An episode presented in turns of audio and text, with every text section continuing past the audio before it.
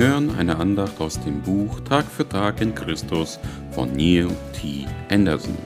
Erfahren Sie mehr über Ihre Identität in Christus auf www.freedomchrist.de.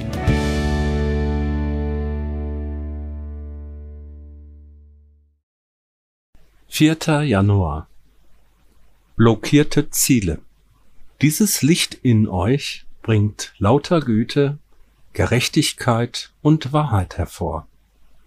Epheser 5, Vers 9 Eines Morgens stand ich früh auf, hielt meine Andacht und begann mit den Vorbereitungen für ein spezielles Frühstück für meine Familie.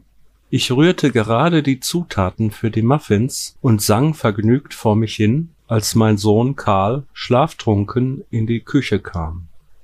Er schnappte sich eine Packung Getreideflocken sowie ein Schälchen und wollte sich damit an den Tisch setzen. Hey, Karl, warte mal. Heute gibt es kein Müsli. Wir wollen gemeinsam am Tisch sitzen und ein ausgiebiges Frühstück mit Muffins genießen. Aber ich mag keine Muffins, Papa, murmelte er und öffnete die Packung Getreideflocken. Warte, Karl. Langsam wurde ich ärgerlich. Wir wollen gemeinsam am Tisch sitzen und ein großes Frühstück mit Muffins genießen. Aber ich mag keine Muffins, Papa, wiederholte er. Jetzt wurde es mir zu viel. Karl, wir wollen gemeinsam am Tisch sitzen und ein super Frühstück mit Muffins genießen, schrie ich. Karl schloss die Packung wieder, warf sie in den Kühlschrank und stapfte zurück in sein Zimmer. Meine fabelhafte Idee war ein Scherbenhaufen. Die nächsten Minuten musste ich damit verbringen, mich bei Karl für meinen Wutausbruch zu entschuldigen.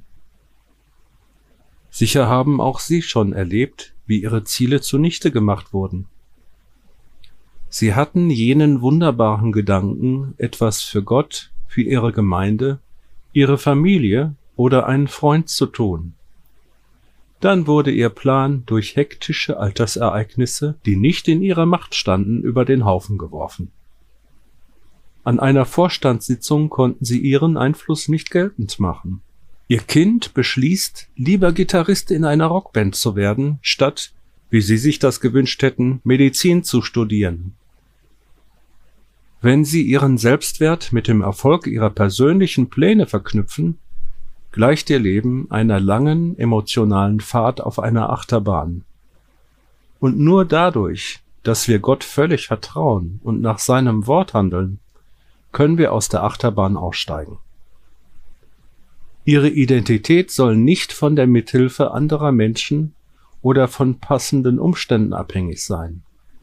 Entscheiden Sie, der Ehepartner, Mitarbeiter, Leiter oder Elternteil zu werden, der Sie nach Gottes Willen sein sollen.